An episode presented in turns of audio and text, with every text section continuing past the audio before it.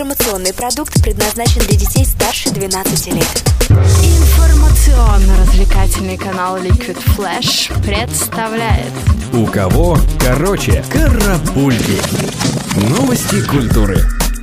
Продолжим рассказ о самых крупных летних музыкальных фестивалях, пожалуй, с самого откровенного опенэйра «Казантип». Изначально все планировалось как спортивное мероприятие по виндсерфингу, но только катание на доске под палящим солнцем Крыма организаторам оказалось недостаточно. Поэтому в 91 году к спортсменам добавились лучшие мировые диджеи, а они притянули за собой толпы молодежи, жаждущей громкой музыки, жары и веселья. И вот уже на протяжении 14 лет, во второй половине лета, можно побывать в несуществующей на карте Республике Z. Кстати, получить бесплатную визу можно, если самостоятельно соорудить символ фестиваля Казантип «Желтый чемоданчик».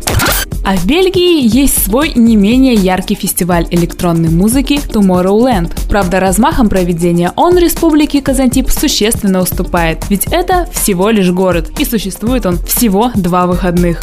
Рекордное количество зрителей 400 тысяч посетило это незабываемое место в прошлом году. Возможно потому, что он был юбилейным. Tomorrowland знаменит не только своими популярнейшими хедлайнерами. Главная отличительная черта – это яркие запоминающиеся декорации, призванные воплотить электронную сказку в жизнь, с чем, кстати, великолепно справляются.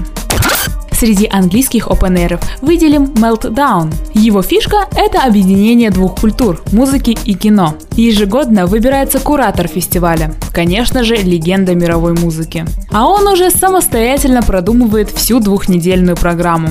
В этом году, кстати, фестивалю исполняется 22 года, за которые кураторами Meltdown успели побывать такие суперзвезды, как Ник Кейв, Дэвид Боуи, Морриси, Патти Смит и Йоко Оно. А начиналось все совершенно по-другому. 93 год. Куратор, композитор классической музыки Джордж Бенджамин. И line-up состоит вовсе не из фанка, хип-хопа, рока и альтернативного рока, а всего лишь включал в себя лондонский филармонический оркестр, импровизатора-перкуссиониста Пола Барвелла, авторитетный франкфуртский ансамбль «Модерн», оркестр современной классической музыки «Лондон Симфониета» и другие. Самый крупный же московский фестиваль – это «Пикник Афиши». Он проводится с 2004 года и каждый раз собирает около 50 тысяч человек. В разные годы хедлайнерами становились как российские, так и многие мировые звезды. Например, Blur, M83, Мика, Pet Shop Boys, Сплин, Аквариум, Мумитроль и еще более 500 артистов. В этот же раз на сцене пикника афиши мы сможем увидеть самую важную и точную певицу страны Земфиру. Кстати, так и называют сами организаторы организаторы молодого певца Ивана Дорна, рокера Найка Борзова и всеми любимых британских электронщиков Hot Chip.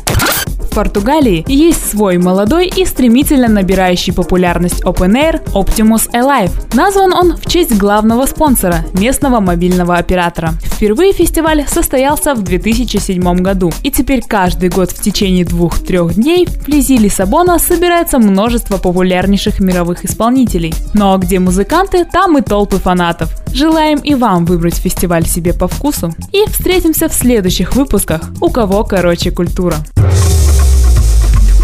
Карапульки. У кого короче.